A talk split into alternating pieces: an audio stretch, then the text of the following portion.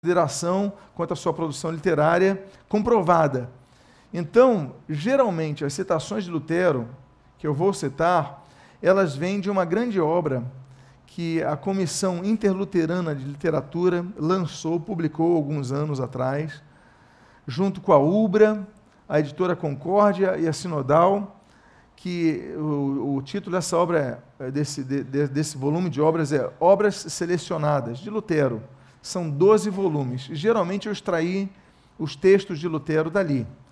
Eventualmente traduzir, é, é, é, é, transferir também de outros autores consagrados, mas textos de internet, então não coloquei. Apesar que alguns são tão bonitos que dava vontade de colocar mas eu ainda assim preferi não colocar, porque podem ser textos inventados, como tem tantos aí na internet, não é verdade, meus amados? Ah, então, as biografias e fontes, ok, e os textos bíblicos, diretos ou indiretos. Por quê? Os irmãos vão notar o seguinte: nós vamos trabalhar alguns domingos que vamos falar um pouco sobre história, hoje principalmente, porque vamos falar da infância de Lutero. Então, é, dos primeiros dias, Lutero com 12 anos, Lutero com 14 anos. Então, ele ainda não tem obra é, produção literária para nós citarmos. Mas à medida que nós avancemos com o tempo, nós vamos perceber que os escritos de Lutero, eles trazem imbuídos, in, inseridos no, nas próprias frases de Lutero, aspectos doutrinários, muito importantes, além dos aspectos bíblicos, naturalmente, de onde traz-se a doutrina. Então, nós vamos ter muitas citações bíblicas, ainda que indiretas, e muito trabalho em relação à doutrina da igreja, doutrina cristã, ok? Que são os fundamentos da fé. Então, hoje, por exemplo, que nós vamos começar a falar sobre vida Lutero, vamos falar um pouco mais de história, porque vamos falar da infância dele, da formação acadêmica dele, mas aos pouquinhos vamos entrando em doutrina. E aí a doutrina nos enriquece, não é verdade? A doutrina bíblica nos fortalece, ok? Então, eu começo com um texto é, de Mateus 4,4 onde nós lemos: Jesus, porém, respondeu: Está escrito, não só de pão viverá o homem, mas de toda palavra que procede da boca de Deus. Oremos. Pai amado, havemos de dar continuidade a essa série de estudos sobre a reforma, hoje adentrando na vida de Lutero. Nome que me honra receber de meus pais, o qual eu agradeço, Pai. Tantos exemplos temos a extrair desse homem, dessa obra. E principalmente o seu amor pela palavra. Começamos com esse texto do Senhor Jesus, que diz que nós devemos nos alimentar essencialmente da palavra de Deus, que é que nos traz vida, nos fortalece. Por isso, pedimos as tuas bênçãos sobre nós, que nos fortaleça, nos abençoe, sejamos, continuemos a ser edificados nessa série de mensagens e o que nós fazemos, fazemos agradecidos em nome de Jesus. Amém e amém. Vamos falar então sobre como tudo começa com Lutero, 1483. Lutero nasce. É um ano muito interessante, é um ano muito intenso, e eu sempre gosto de colocar alguns contextos do ano. É quando a Capela Sistina ela é então inaugurada. Torquemada, por exemplo, ele começa então uma perseguição implacável contra os hereges, muita morte, muita tortura, muita matança em nome da fé, ali representando a Igreja Católica Romana. Nós temos também os judeus de Sevilha sendo mortos, uma grande matança de judeus. Era então um período, Lutero nasce num período muito conturbado da história, naquele período da Idade Média, onde você pensar diferentemente é, da, no, na época ali, no caso da Igreja Católica Romana, equivaleria apenas que vão de arresto à morte. Os judeus, então, ali sendo perseguidos, torturados e mortos, como naquele pogrom de Sevilha. Lutero nasce nessa casa que vocês estão vendo a foto, na cidade de Eisleben. É, Eis, é, gelo, né, frio, Leben, vida. É um local realmente frio ali no mapa da Alemanha, você pode ver que está ali na, na região da Saxônia.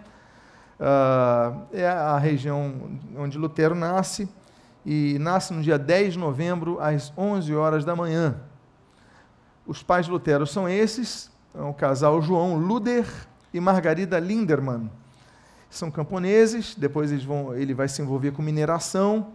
Então é um homem que tem pouca instrução, mas não é analfabeto, ele lê. E ele começa a adquirir livros, ele vai crescendo. Então, apesar dele estar no campo, ser um camponês, depois ir para a área de mineração, como nós já vamos ver, ele vai, vai, vai valorizar os livros e vai chegar então ao conselho da cidade de Mansfeld, que é uma cidade próxima ali.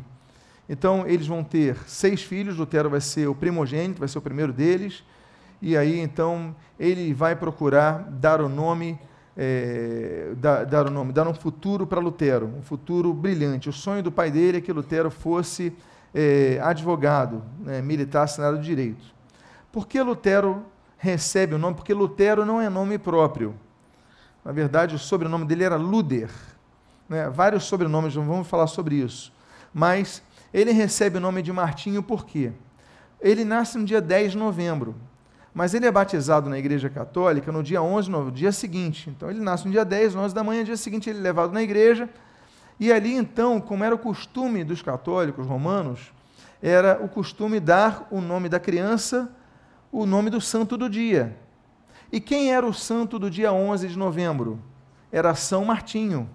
São Martinho de Tours, esse da imagem de vocês. São Martinho de Tours é um santo francês, inclusive vai ser o primeiro santo não mártir da Igreja Católica. Até então, até São Martinho de Tours, todos os santos da Igreja Católica tinham sido mártires. E a partir de São Martinho de Tours, eles abrem então essa, esse novo sistema. E é um santo guerreiro, é um santo que tem uma está sempre cavalgando com uma espada na mão, enfim. Então, por Lutero ter sido batizado dia 11 de novembro, ele vai receber o nome do santo do dia. Se Lutero tivesse nascido em outro dia, não seria Martinho e meu nome também não seria esse que vocês têm hoje.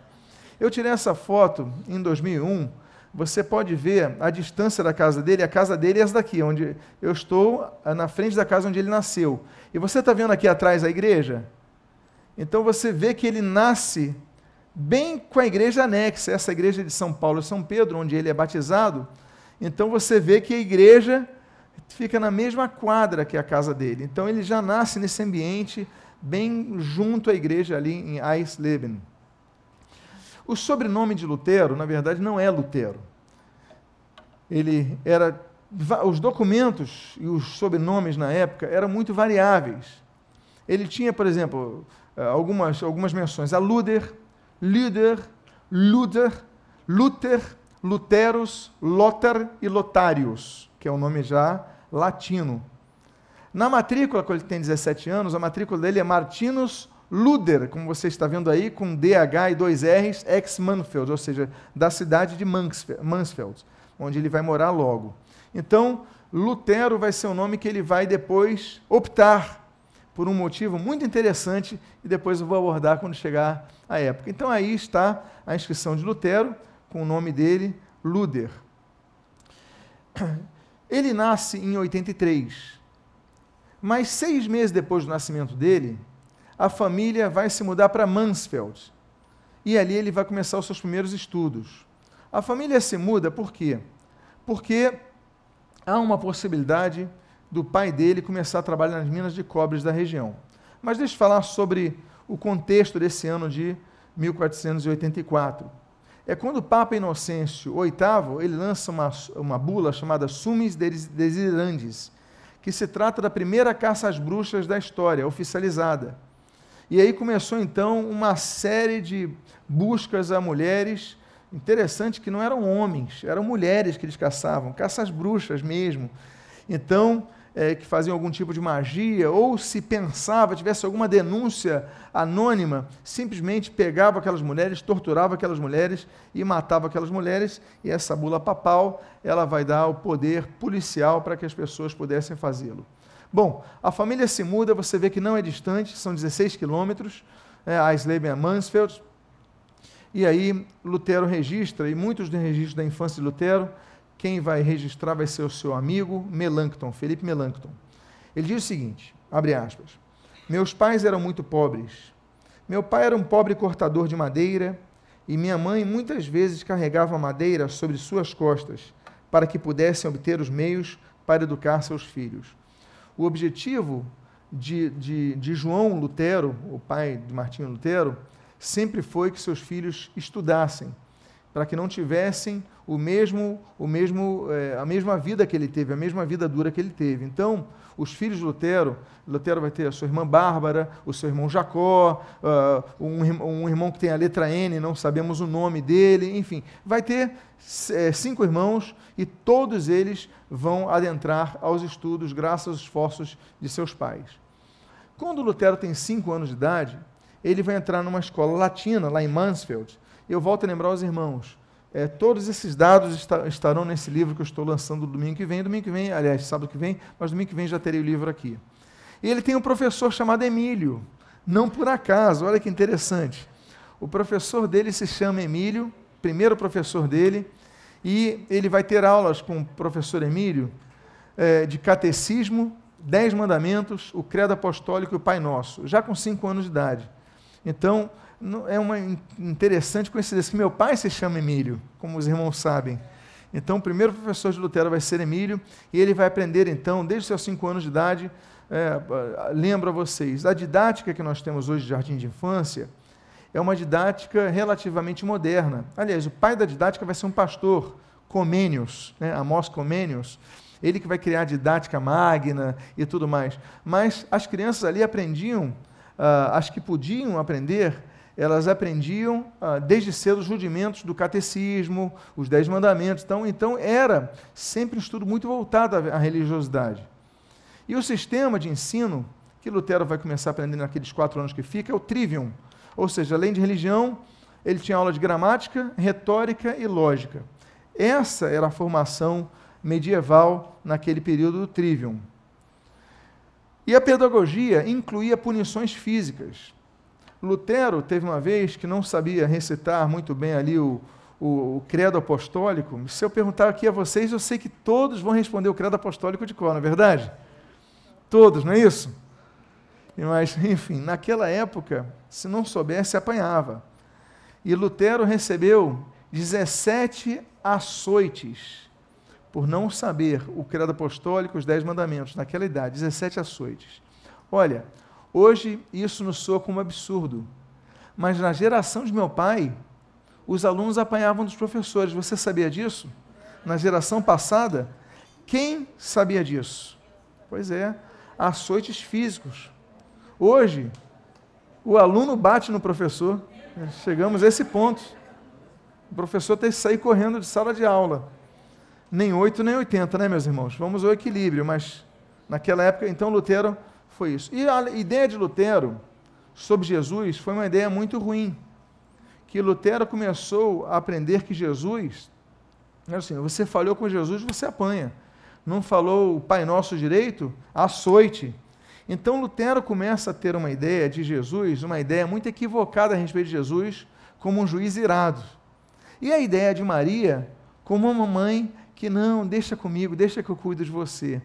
E essa era uma ideia muito esboçada naquela época. Essa é a casa de Lutero e Einsleben. Né? Então aqui você está vendo à direita, é Etherhaus, né? a casa dos pais dele, é Martin Luther Etherhaus, em frente, é um museu que tem lá em Eisleben, em frente à casa que Lutero morou. Ela foi reformada naturalmente, mas você vê pela casa que ele morou que quando, quando a família se muda para Mansfield, ela tem uma casa uma casa boa para morar, enfim, ele vai se dedicar ali às minas de cobre. Pois bem, em 1497, ele vai se mudar de novo, só que dessa vez ele vai sair sozinho, ele vai sair de casa. O contexto do ano, Savonarola, sobre quem nós falamos domingo passado, aquele reformador de Florença, é, então ele seria queimado, mortirizado.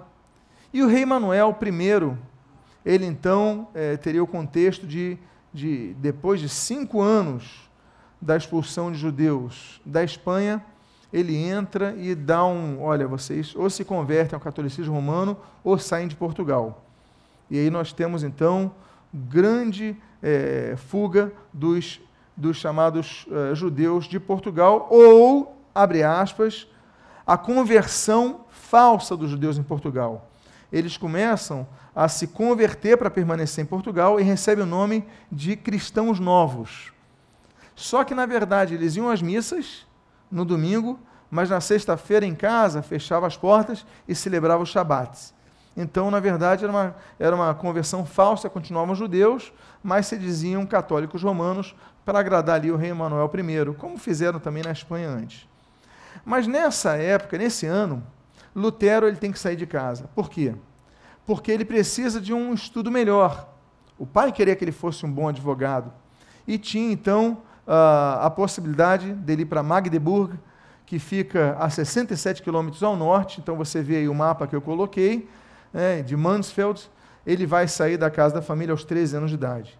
Eu não sei. Alguém já teve uma experiência assim de ter que morar longe dos pais na adolescência? Quem teve isso?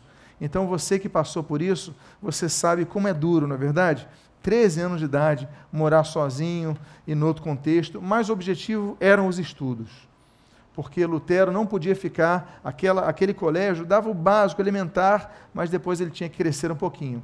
Então ele vai estudar nesse colégio, que é a Escola dos Irmãos da Vida Comum, é uma ordem católica romana, muito interessante, porque ela não pedia o voto celibatário, não pedia nenhum voto, era uma ordem que foi criada para que pessoas pudessem, enfim, estudar, mas não se envolver é, numa vida religiosa.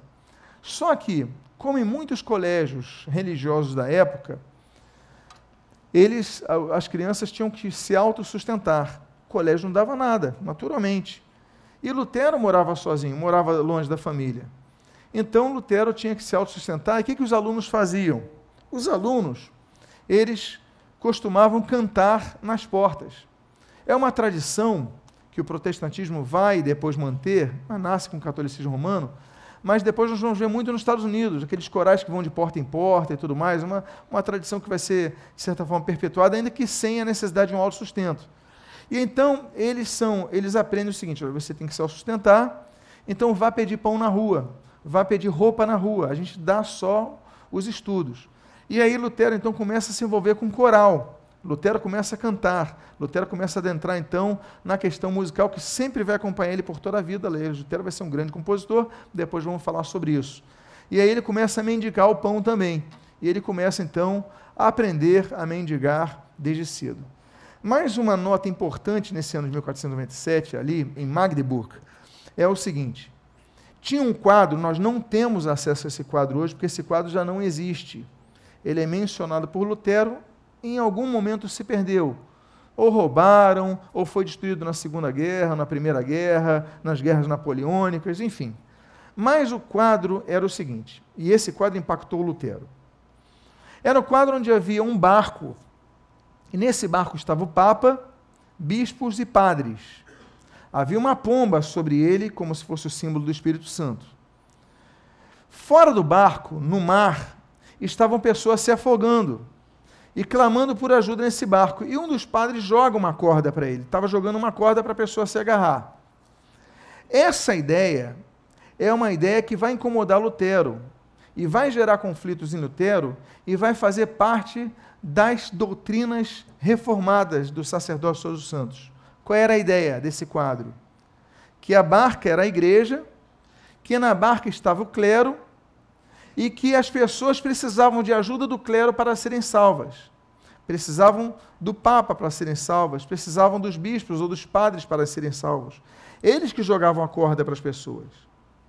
Isso vai ser muito combatido pelos reformadores quando eles vão dizer o seguinte: o clero não tem necessidade nenhuma de existência em relação à salvação humana. Essa vai ser uma das doutrinas basilares do protestantismo. Nós não dependemos de clero nenhum, você não depende de pastor nenhum para ser salvo. Você não depende da minha intercessão para ser salvo, nem de pastor fulano, apóstolo fulano, bispo fulano. Você depende só de Jesus.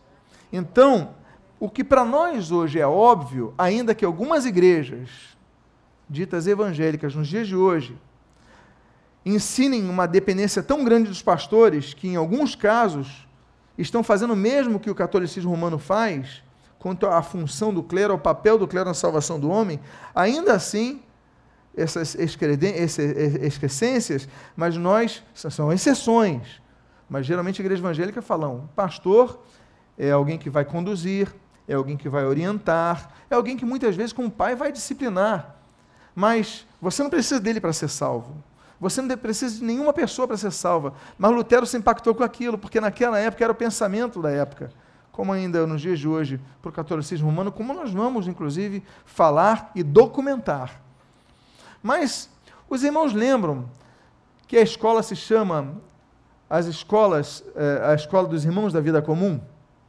Então, ela vai ser fundada por um homem chamado Gerhard Grote. Gera, perdão, aí não esqueci de traduzir. Geraldo Grote. Grote. Ele vai ser uma pessoa que vai também influenciar Lutero com outra ideia, porque os irmãos da vida comum, eles eram como se fossem monges, mas não viviam nos mosteiros, viviam na cidade. Olha a diferença, isso vai influenciar Lutero. Porque a ideia era o seguinte: bom, eu vou me dedicar a Deus, para isso, eu vou morar no mosteiro, eu vou morar no convento. Hoje nós temos, é só uma observação: na Alemanha, mosteiros e conventos serviam para homens ou para mulheres, ok? Depois que houve a nomenclatura mosteiro para homens, convento para mulheres. Mas na época de Lutero, conventos também tinham conventos só de homens. Naquela região da Alemanha era assim, na Europa era assim depois que se padronizou a nomenclatura diferente. Mas voltando aqui. Então as pessoas tinham a ideia seguinte: não, eu vou me consagrar a Deus, vou morar no mosteiro, vou morar longe da sociedade. Eu só volto para a sociedade para mendigar o pão. Mas Grute, ele já falava sobre isso. Você não precisa se separar do mundo para você se consagrar a Deus. Até porque Jesus, no Evangelho de João, naquela chamada oração sacerdotal, Jesus ele fala: não os peço que tires do mundo, mas que os livres do mal. Nós temos que estar no meio do mundo para sermos sal da terra e luz do mundo, no meio do mundo, da comunidade. Então, Calvino, vai, depois vamos falar sobre Calvino, mas Calvino vai abordar muito essa questão de sermos bons profissionais no meio do mundo, não precisamos sair do mundo. Então, depois nós vamos ter fechamentos de vários conventos, vários mosteiros, integrando os religiosos na vida social. Mas isso não nasce em Lutero. Lutero é adolescente, Lutero tem 13 anos, 14 anos, 15 anos, ele vai morar e vai ver monges que estão, que, que moram ali na, nas redondezas, que, que convivem com as pessoas, que falam e tudo, só não se casam. E aí depois nós vamos abordar a questão do celibato clerical. Pois bem, então isso vai influenciar Lutero. Agora, é interessante que o prior, quem é o prior? Prior é o líder de um convento, ou líder de um mosteiro, ok? Vamos então nos ambientando alguns, alguns termos. Prior. O prior, o líder do convento, que também dirigia aquele colégio, era um senhor idoso, André Polés. E ele, não, a gente não sabe o motivo, mas ele traz uma declaração que vai ser uma palavra profética. Olha a palavra que ele vai trazer com Lutero com 13, 14, 15 anos de idade ali. Abre aspas. Vejam, meus irmãos, como eu vergo ao, ao peso dos anos. Estou fraco de corpo e não tenho conhecimento, o talento e eloquência que tal empreendimento requer. Mas Deus há de suscitar um herói que, pela idade, forças, talento, conhecimento, engenho e eloquência, ocupará o primeiro lugar. Ele começará a reforma e se oporá ao erro, e Deus lhe dará coragem para resistir aos poderosos do mundo. Lutero estava no banco e ouviu ele falar isso. Ou seja, ele profetizou do que aconteceria com o próprio aluno dele que estava ouvindo essas palavras. Porque esse prior, ele entendia que a igreja precisava ser reformada, assim como nós vimos com os pré-reformadores a opulência da igreja, o luxo da igreja, o abuso da igreja, o abuso do clero, dos padres, é, é, é, a, a, vida imoral deles, as amantes, as prostitutas, os filhos ilegítimos, a, a ocupação de terras, tanta maldade que faziam, mas eles se escondiam debaixo da capa da religiosidade. Então, André Polés, ele vai falar sobre isso. Precisamos de uma reforma, mas eu estou muito velho para isso eu não tenho tanta eloquência, mas Deus vai levantar uma pessoa que vai ter força, vai ter idade, vai ser corajoso para enfrentar os poderosos do mundo, vai ter eloquência para isso e conhecimento. E aí ele profetizou algo que se cumpriria no próprio aluno dele, Lutero. Bom, o ano de 1948, perdão, 1498 a 1500, Lutero se muda novamente. ele vai se mudando sempre porque ele vai completando os ciclos de estudo. E a mudança de Lutero de cidade, ela vai sendo, sempre promovida por causa dos estudos. Ele vai morar em Eisenach. Contextos. Bom, em 1498 todo mundo sabe que Vasco da Gama. Vasco, eu estou meio gripado, tenho que repetir novamente. Vasco da Gama, ele vai alcançar o caminho às Índias, todo mundo sabe. No mesmo ano, Colombo, ele já tinha descoberto a América, mas ele descobre a América do Sul. Ele tinha chegado no Caribe, na América Central. Mas aí, nesse ano, ele avista a Venezuela. Da Vinci, ele pinta o seu quadro A Última Ceia, aquele belíssimo quadro da Última Ceia, nesse ano. E Cabral, em 1500, descobre o quê? Pelo menos essa, gente. Vamos lá. O que, é que ele descobre em 1500? Poxa, que alívio. Você agora me tranquilizou o coração. Cabral descobre o Brasil. Pois bem, há teorias que descobriram antes e tal, mas enfim, oficialmente essa é a data. Lutero então desce ao sul, você está vendo o mapinha, ele vai de Magdeburg, você está vendo à direita ali Leipzig, que é uma cidade próxima, uma cidade grande na Alemanha. Aliás, Leipzig vai se tornar um dos primeiros bastiões da reforma protestante, e ele vai para Eisenach. E Eisenach é a terra da mãe dele. Então ele desce 250 quilômetros e ele vai estudar quatro anos na escola latina da igreja de São Jorge.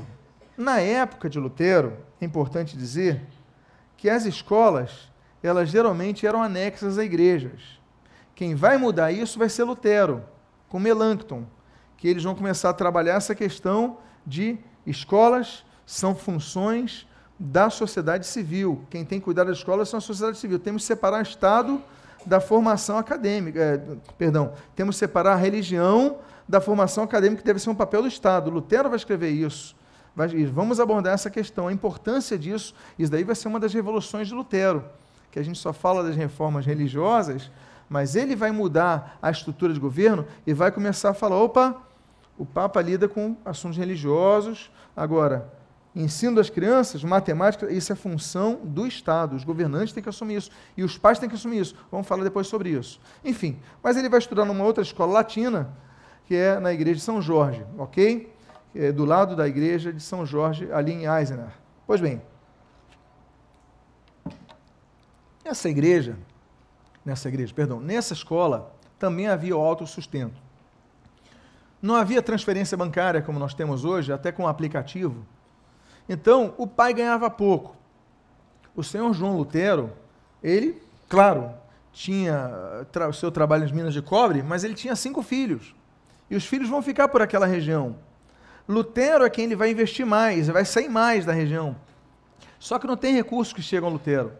Então, Lutero, ele sai para o autossustento. Só que essa escola, essa escola de Eisenach, ela também ensina o seguinte: todos têm que aprender a mendigar o pão. Então, até os filhos de pessoas mais abastadas, elas tinham que sair às ruas para conseguir o pão. Era uma forma de didática, de aprender a não depender de ninguém. Então Lutero ficava batendo na porta a frase famosa: Panem propter Deus da nobis, me dê, dê-nos o pão de Deus. Então Lutero ficava batendo na porta em porta, e o que, que eles faziam?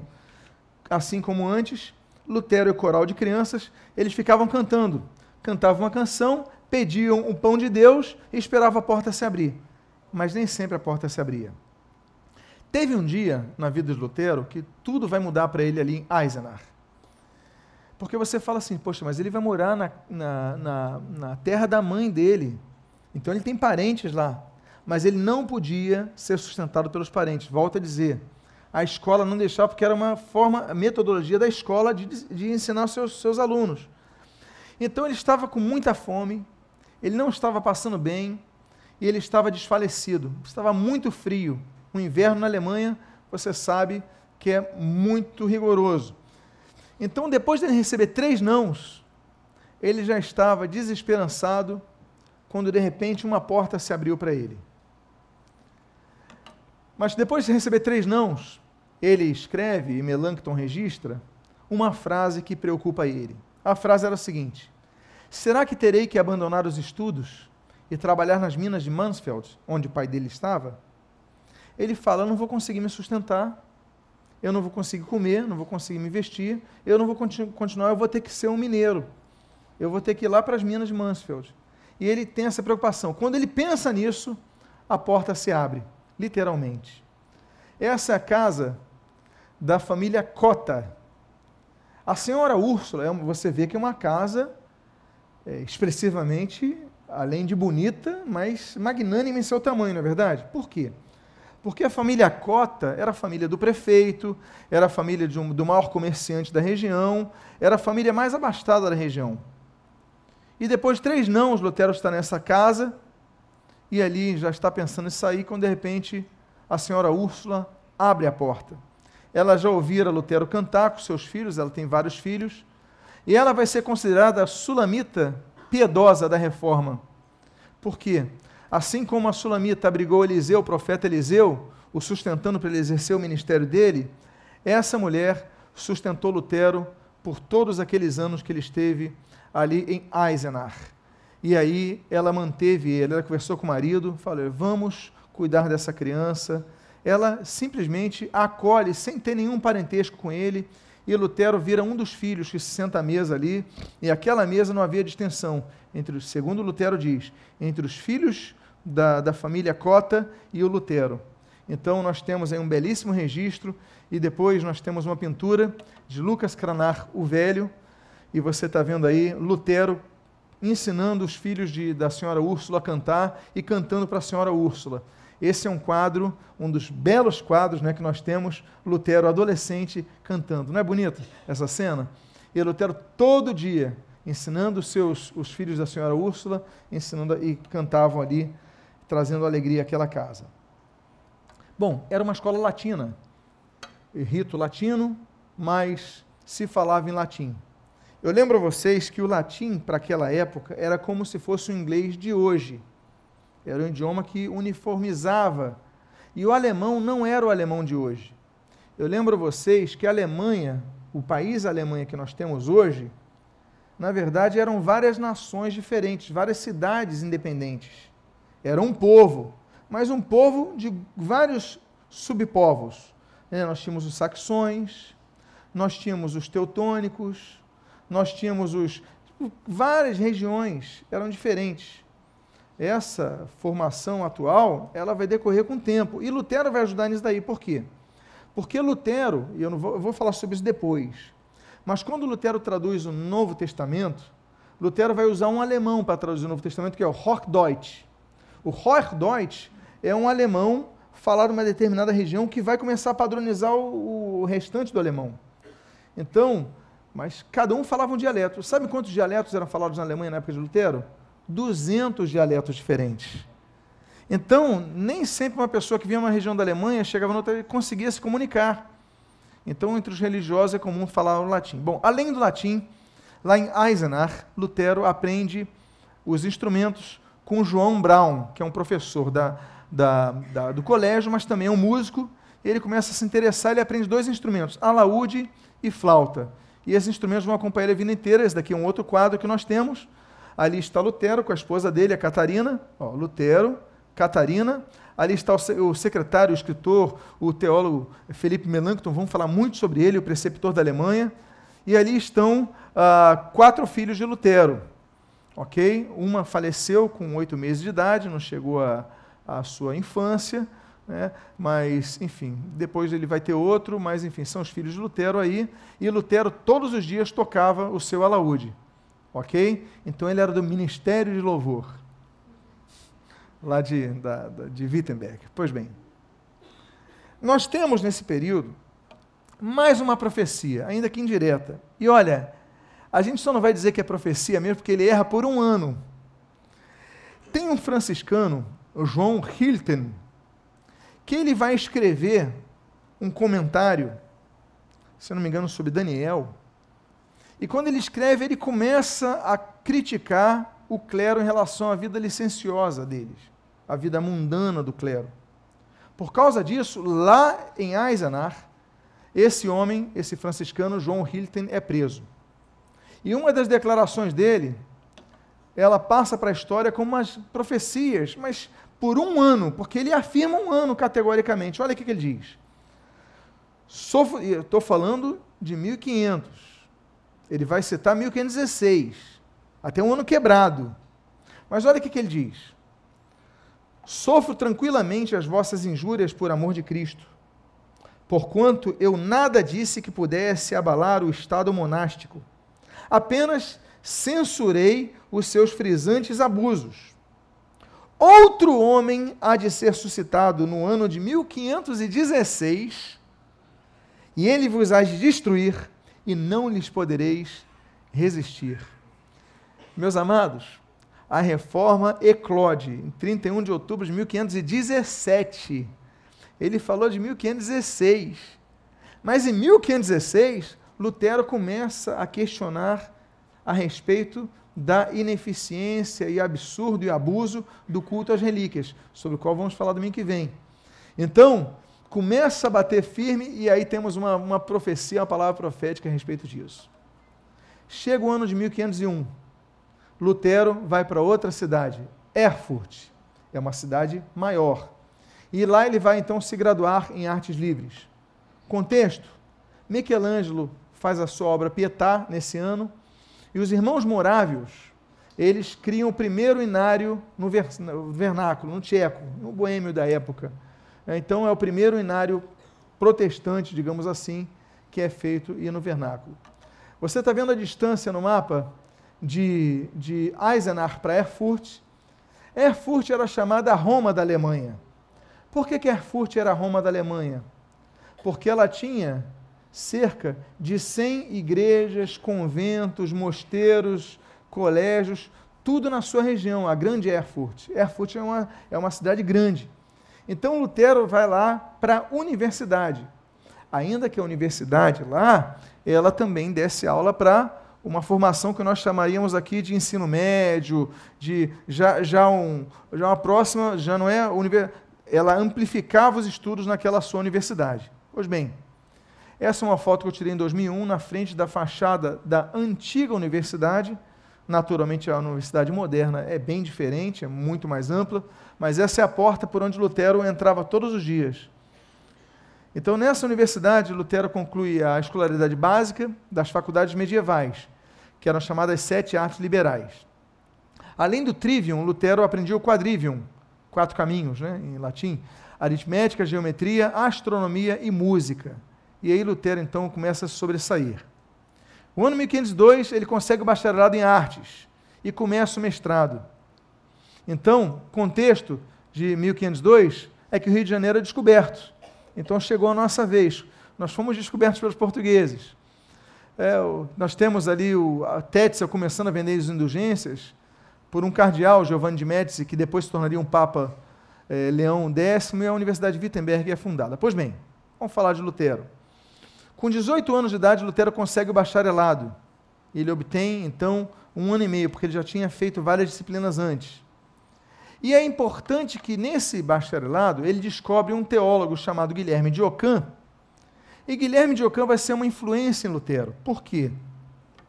Porque Guilherme de Ockham, que vai influenciar outros reformadores, como John Wycliffe e Ian Hus, ele dizia que acima do clero estava a Bíblia. Ora, para nós evangélicos, isso é óbvio. É claro que nós temos o limite da autoridade das Escrituras Sagradas sobre nós. Mas naquela época, não. Nós vamos falar sobre isso bastante. Então Lutero vai falar: ué, como assim? As Escrituras têm soberania. E ele começa então a aprender um pouco de Guilherme de Ockham, mas enfim, a seguir ele começa o mestrado dele. Mas entre os anos 1503 e 1504, lá em Erfurt, Lutero vai ter o primeiro encontro com a Bíblia. Ele tem 20 anos de idade. E quando ele chega na biblioteca, tem um livro que chama a atenção dele: a Bíblia. Até então, as leituras da Bíblia eram indiretas. Você lia um teólogo e ele citava um texto da Bíblia. Você lia uma homilia que citava outro texto da Bíblia, você pegava um estudo que citava um versículo da Bíblia.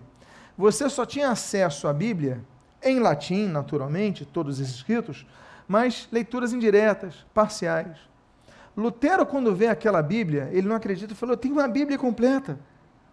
Então ele começa a ler a Bíblia a partir de 1 Samuel, capítulo 1, o cântico de Ana, o chamado de Samuel. E aquela história vai marcar o resto da vida dele, porque a primeira vez que lê a Bíblia, vai ler sobre Samuel. E aí, ele lê tanto a Bíblia que todo dia. E olha, não confundam a Bíblia que Lutero descobre em 1502 com a Bíblia correntada, que depois ele vai, quando virar monge, ter, tá bom? Porque muita gente confunde as duas. Mas essa primeira Bíblia, ele vai ler tanto que todo o tempo de livre de Lutero ele vai para a biblioteca ler a Bíblia. Aí o que acontece? Um professor dele, Bartolomeu de Usingen, ele vai ficar preocupado, ele vai dizer o seguinte para Lutero: Irmão Martinho, o que há na Bíblia? Mais proveito haveria em consultar as obras dos antigos doutores, porque elas sugam o mel da verdade. Ele recebeu desincentivo dos próprios professores, dos próprios padres para ler a Bíblia. É melhor você ler os autores que eles já explicam, já traduzem. E esse é o mal de nossa geração. O mal de nossa geração, muitas vezes, é que nós muitas vezes não lemos a Bíblia, nós lemos os comentários das Bíblias. Nós não podemos cometer o mesmo erro que se cometia antigamente. Ao invés de ler o texto da Bíblia direto, nós lermos livros sobre a Bíblia, porque tem gente que lê vários livros aqui durante o mês, mas não lê a Bíblia. Nós temos que ler vários livros? Temos. Mas não podemos substituir a necessária leitura bíblica. Amém, queridos? Amém? É necessário. 1505, ainda em Erfurt, Lutero consegue o um mestrado, e aí nós vamos caminhar para a parte final da mensagem dessa manhã. Algo vai mudar a vida de Lutero. Uma tempestade. Uma tempestade vai mudar a vida de Lutero, fazendo largar os estudos de direitos para entrar no convento agostiniano. Era janeiro. Lutero tinha 21 anos de idade e tinha obtido o Magister Artium, né, o mestrado em artes. São 16 alunos, ele fica em segundo, é um bom aluno, é um excelente aluno.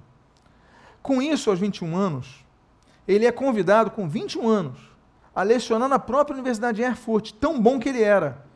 Com 21 anos de idade, dar aula para alunos, aliás, vinham alunos do mundo inteiro. É, é importante notar que o latim era a língua oficial, só se falava latim, porque alunos de toda a Europa fluíam. Então, a única forma de se comunicar com todos era o latim. Pois bem, então, o mestrado era o último degrau que Lutero tinha para conseguir se dedicar ao direito, e no dia 20 de maio, ele, enquanto ele lecionava eh, filosofia aristotélica, ele começou as aulas de direito. Ou seja, começou a carreira para ser advogado. Mas acontece uma tempestade. Ele foi visitar a família. E na volta, no dia 2 de julho, ele estava vindo com um amigo e começa a fechar o tempo. O tempo começa a fechar, fechar começa a trovejar muito, vários relâmpagos, e ele já está chegando a Erfurt ele está numa, numa floresta chamada Stottenheim. E de repente cai um raio próximo a eles e o seu colega cai desmaiado do lado. Ele fica desesperado. Ele pensa que vai morrer. Essa daí é uma pintura que retrata Lutero, com 21 anos, o seu amigo desfalecido, ali na, naquela tempestade, e Lutero grita: Santa Ana, me socorra. Se me salvares, me tornarei monge. Por que Santa Ana? Vocês lembram que o pai dele era mineiro? Calma, gente. Ele não nasceu em Minas Gerais. Ele trabalhava em minas de cobre. Por isso que eu digo ele era mineiro. Senão você vai dizer que o pastor falou que nasceu em Minas. Ah, aí o pessoal vai até aumentar. Não, João Lutero gostava de pão de queijo. Então vamos lá. A santa dos mineiros era Santa Ana. Então, como era santa, mais invocada pelo seu pai para qualquer coisa, ele dizia assim: Santa Ana, Santa Ana. Lutero guardou essa devoção a Santa Ana. Então ele gritou para Santa Ana: Se me salvares, me tornarei monge. Bom, Lutero foi salvo e aí ele toma a decisão. Essa pedra é um monumento em Stottenheim, na grande Erfurt. Se você for um dia Erfurt, visite, que essa pedra marca o local em que Lutero fez o seu voto dizendo para Santa Ana, dizendo que ia se tornar padre. E aí está esse marco lá em Stottenheim, próximo a Erfurt. Ele chega em Erfurt, ele toma a decisão. Ele falou: Vou dar todos os meus livros. Ele só fica com os livros de Vigílio. Tirando os de Vigílio, ele, porque ele amava, ele dá todos os outros livros, inclusive o Corpus Juridicus, que era um livro caríssimo que seu pai, a muito custo, deu para ele. Ele doa, ele dá para os livreiros, enfim, ele se desfaz de tudo. E no dia 17 é, de, de, de fevereiro, ele ingressa no convento de Erfurt.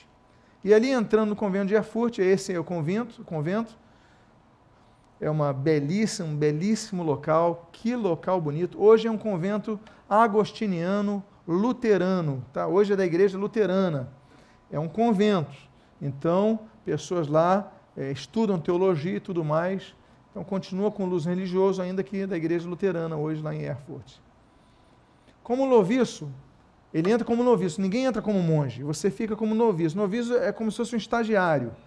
Você fica de um a dois anos sendo preparado para ser monge, porque muita gente desistia do monacato. Então ele usava um hábito branco, um manto preto sobre o hábito branco, a tonsura, que é a retirada do cabelo aqui da coroa da cabeça, e um solidel, um kipá preto, que era usado direto. Quais eram as funções do noviço e as funções de Lutero, naturalmente? Sete vezes por dia tinha que ir para a capela, ele só comia duas vezes por dia, fora os dias de jejum. Ou seja, quando tinha dia de jejum, algumas sextas-feiras ele não comia nada. Tinha as horas canônicas a cumprir. O que, que são as horas canônicas? A cada hora, né, duas horas, três horas, quatro horas, ele tinha que parar tudo e rezar 25 Pai Nossos e 25 o quê? Ave Marias. Então, todo horário, pontualmente, então, batia o sino lá do horário, hora canônica, 25 Pai Nosso, 25 Ave Marias. Como noviço, era função dele limpar as celas e a capela e carregar água. Aí você fala, por que carregar água? Bom, não tinha sistema de esgoto na época, meus amados. Então, carregar água significa limpar as impurezas, né, lavar tudo, era função do estagiário, coitado do estagiário, né? noviço fazia essa função e servia também como porteiro. Só que quando ele ia começar a estudar, porque lembram que lá em Erfurt, quando ele estava na, na, universidade, ele teve acesso à Bíblia? Então ele começou a ganhar um gosto de leitura da Bíblia, mas ali, como noviço, ele não tinha acesso à Bíblia. Ele pelo menos não tinha descoberto ainda a Bíblia acorrentada, que depois vamos falar. Então, quando ele ia começar a estudar algum dos livros que ele conseguia ter acesso, aí mandava ele ir para vila pedir esmola para o convento, pedir comida para o convento, que era habitual para todo noviço. Então diziam para ele o seguinte: vamos com as bolsas à cidade. Não temos utilidade alguma só estudando, e sim mendigando, trazendo dinheiro ao convento. Então Lutero era incentivado a ir sempre mendigar, então nunca não estudava como noviço. Aquela humilhante e desnecessária rotina religiosa, depois nós vamos falar sobre isso, sobre autoimposições que nós fazemos, que não precisamos fazer, segundo a Bíblia, não eram suficientes para amenizar a culpa de Lutero. Então ele começava a fazer algo que muitos faziam na época: a autoflagelação. Sabe pegar o chicote e, e se autoflagelar? Isso acontecia e ainda hoje acontece. Sabia disso? Muitos mosteiros. Ele continuava em conflito. E o fato de morar num convento não trazia paz a Lutero. E ele tinha uma ideia cada vez mais forte de um Jesus irado e severo. E por isso ele se apegava aos santos, principalmente Maria. Lutero escreve sobre isso. Ele fala o seguinte: E visto não podermos fazer tal coisa, éramos encaminhados aos santos para que apelássemos a eles. Se rezássemos a querida mãe Maria, diziam, talvez ela pudesse desviar a ira de Cristo e nos obter misericórdia. Hoje nós dizemos apenas uma palavra depois de lermos isso: misericórdia. Há alguns anos atrás, eu ouvi um, um adesivo num carro que me lembrou a Idade Média. O adesivo alguns anos atrás, Rio de Janeiro, dizia o seguinte: peça à mãe que o filho atende. Eu falei, meu Senhor Jesus, século 21, E as pessoas ainda dizendo que Jesus não deve ser acessado diretamente. Nós temos que pedir à mãe para o filho atender. Se a gente não falar em nome de Maria, Jesus não atende. Meu Deus do céu, que heresia! Não é com H maiúsculo, é todo em caixa alta. É um absurdo. Mas isso é o que pensam. Então Lutero já, ele falava sobre isso, olha, se você apelar a Maria, então ela vai desviar a ira de Jesus. Essa era a ideia de Lutero em relação a Jesus. Bom, domingo que vem nós vamos começar, continuar falando sobre quando Lutero vira monge.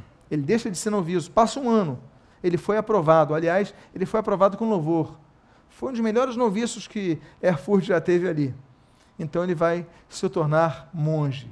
Um grande momento para ele, mas um momento de grandes descobertas. Eu quero encerrar então essa mensagem lembrando a vocês. O que Lutero faz não é criar uma religião. Como quem não conhece a história da igreja, serve a dizer. Ele fundou o protestantismo, ele fundou uma religião. Não, ele não fundou nada, ele reformou a igreja. Ele reformou uma instituição que estava deformada. Por isso que ele é um reformador. Eu até prefiro o nome reformador que reformista. Porque para mim reformador é alguém que está reformando mesmo. Reformista parece até um neologismo. Não, reformador da igreja. A igreja estava deformada, ele não cria nada novo.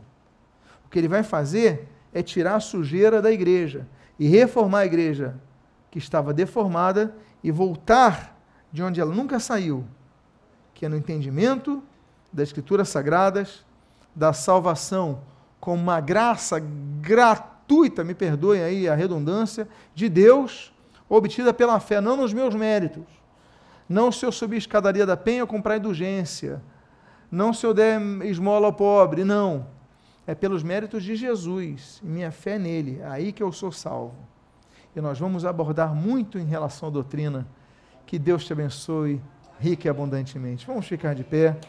Vamos agradecer ao Senhor pela reforma protestante, por homens e mulheres tão corajosos que Deus levantou. Aliás, no meio dessas, dessas mensagens, eu vou falar sobre as mulheres da reforma, porque nós temos que fazer justiça ao fato que a história, muitas vezes, não reconhece o papel das mulheres, quão importantes foram. Amém? Vamos orar. Pai amado, Deus bendito, nós te louvamos, nós te agradecemos pelos 500 anos da reforma que estamos aqui a comemorar, por essa bênção. Muito obrigado, Pai. E nós pedimos que a tua igreja, que foi liberta da opressão humana, das invenções humanas, que muitas vezes, Pai, nós notamos com preocupação que está voltando a oferecer indulgências, não documentos assinados por um legado papal, mas muitas vezes vendendo vendendo sal grosso, vendendo lenços, vendendo meias, oferecendo meios, Pai, com o objetivo de alguma forma induzir pessoas a crerem que haverá alguma graça de ti. Quando a graça só se recebe pela fé sem objeto nenhum. O único objeto que nós temos, Pai, é o registro da tua vontade que está estabelecido na Escritura Sagrada. Por isso nós pedimos que a tua igreja não retorne aos tempos nebulosos de uma vida distante da Bíblia, mas se volte à Bíblia, à palavra de Deus. O que nós pedimos, nós fazemos agradecer.